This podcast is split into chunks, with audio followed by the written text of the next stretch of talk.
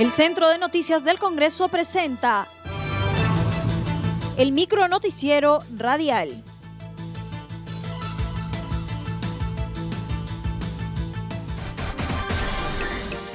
¿Cómo están? Los saluda Claudia Chiró, que hoy es lunes 7 de septiembre y estas son las principales noticias del Congreso de la República.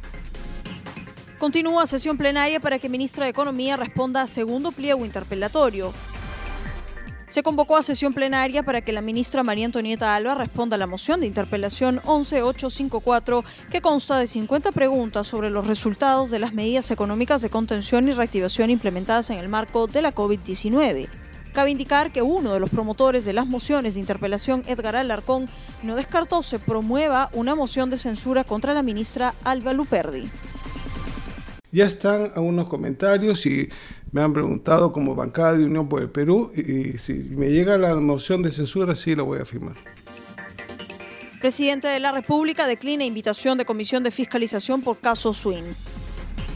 Mediante oficio dirigido al titular del Parlamento Nacional, el presidente Martín Vizcarra adjuntó informe elaborado por el Ministerio de Justicia y Derechos Humanos, en su condición de asesor jurídico del Poder Ejecutivo. En dicho documento se concluye que el presidente de la República no está en la obligación de atender a invitación o citación sobre materias distintas a las que pudiera dar lugar a causas de acusación constitucional y de vacancia presidencial. Al respecto, el presidente de la Comisión de Fiscalización, Edgar Alarcón, sostuvo a CNC Radio que le causó sorpresa la respuesta. Agregó que lo que se busca es esclarecer las dudas surgidas a raíz de la investigación. Me llama muchísimo la atención cómo han enfocado y han respondido, en este caso, a la presidencia de la República. ¿no? Creo que no han entendido el mensaje que nosotros, como representación nacional, lo único que queremos es invitarlo, porque viene en esa condición de invitado, y que venga a responder algunas preguntas que han salido producto de la investigación. Tenemos algunas dudas y las tiene que aclarar el presidente, ¿no? Mientras que el congresista integrante del grupo de trabajo Héctor Maquera sostuvo que la respuesta del presidente Vizcarra son temerosas. Como dice el dicho, el que nada debe, nada teme. Frente a las declaraciones del presidente, yo creo que son totalmente temerosas. ¿Qué razón no tendría yo para ir a una comisión de fiscalización y controlaría? Porque las preguntas que se le va a hacer son preguntas que, que tienen que ser con respecto a temas ya públicos. Es decir, ¿qué, qué razón habría de que el presidente no, no, vaya a la comisión? Por su parte, la legisladora Mirta Vázquez del Frente Amplio sostuvo que el presidente debería buscar los mecanismos para colaborar con la investigación del Congreso.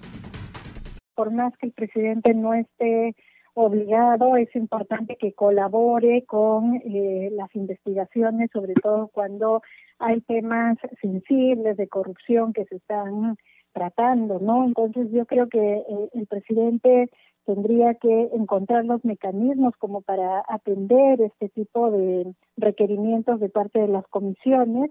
Sí me parece que eso puede dejar una sensación como de negativa a colaborar con esta suerte de, de proceso, ¿no? Cabe precisar que el titular de la Comisión de Fiscalización, Alarcón Tejada, no descarta acudir a la PCM para reintentar una segunda invitación al primer mandatario del Perú.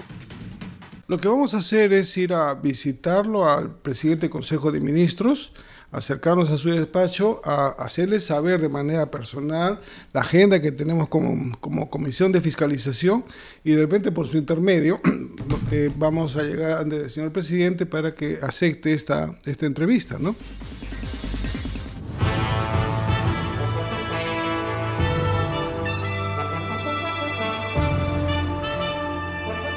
Hasta aquí el micro noticiero radial del Centro de Noticias del Congreso, una producción de la Oficina de Comunicaciones.